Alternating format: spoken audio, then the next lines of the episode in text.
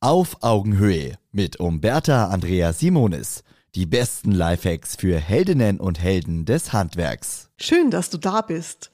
Für dich und dein Team beginnt ein neuer Auftragstag beim Kunden. Gleich bei der Begrüßung möchte dein Kunde natürlich wissen, mit wem er es zu tun hat. Deshalb ist es wertschätzend, dass sich alle im Team vorstellen, idealerweise mit Vor- und Nachnamen. Das wirkt sehr persönlich und dein Kunde kann sich die Nachnamen dann besser merken. Alternativ übernimmst du dies und stellst deine Kolleginnen und Kollegen vor. Schön ist auch, wenn du im Rahmen der Vorstellung ein paar Worte der Anerkennung für jeden findest. Gerade der jüngere Kollege oder die Auszubildende freuen sich über diese Aufwertung. Jasmin hier ist im dritten Lehrjahr und wir freuen uns, dass sie dann bei uns weitermachen möchte. Und dein Kunde fühlt sich wohl bei der Vorstellung, dass er ein hochkompetentes und engagiertes Team ins Haus lässt, das offensichtlich gut miteinander auskommt. Auch wenn dein Kunde nicht pausenlos hinter euch steht, bekommt er das eine oder andere mit.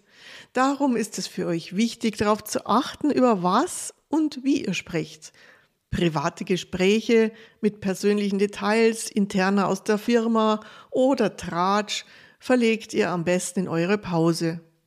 Viele Kunden werten Privatgespräche als absolute Ablenkung von der eigentlichen Arbeit und fürchten ein schlechteres Ergebnis. Sei dir bewusst, wie du mit deinem Team sprichst. Behandle Kollegen fair und freundschaftlich in Gegenwart des Kunden, sonst natürlich auch. Der Kunde schließt nämlich von eurem Umgangston auf die Qualität der Ausführung und eure Arbeit. Herumgeschreie, Fluchen und Abwertungen lassen den Kunden stark zweifeln, ob er es mit Profis zu tun hat. Auch wenn du dich noch so ärgerst, vermeide unbedingt im Beisein des Kunden über deine Kollegen zu schimpfen oder vor deinem Kunden direkt Schuldzuweisungen zu machen.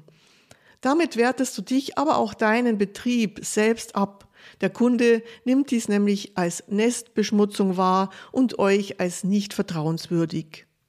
Wenn ihr im Team Meinungsverschiedenheiten habt und Dinge zu klären sind, geht dazu raus ins Auto oder außer Hörweite des Kunden. Wenn du deinen Kunden zu Beginn über die einzelnen Arbeitsschritte informierst, binde auch deine Kollegen mit ein, sodass dein Kunde eine Zuordnung hat, was jeder von euch macht. Professionell ist es auch, wenn du dich als Hauptansprechpartner beim Kunden ausweist. Damit stellst du sicher, dass der Kunde sich an dich hält, wenn er ein Anliegen hat. Und so kannst du am besten die verschiedenen Situationen mit dem Kunden steuern. Damit vermeidest du mögliche Missverständnisse und Ärger. Zeig deinem Team Wertschätzung.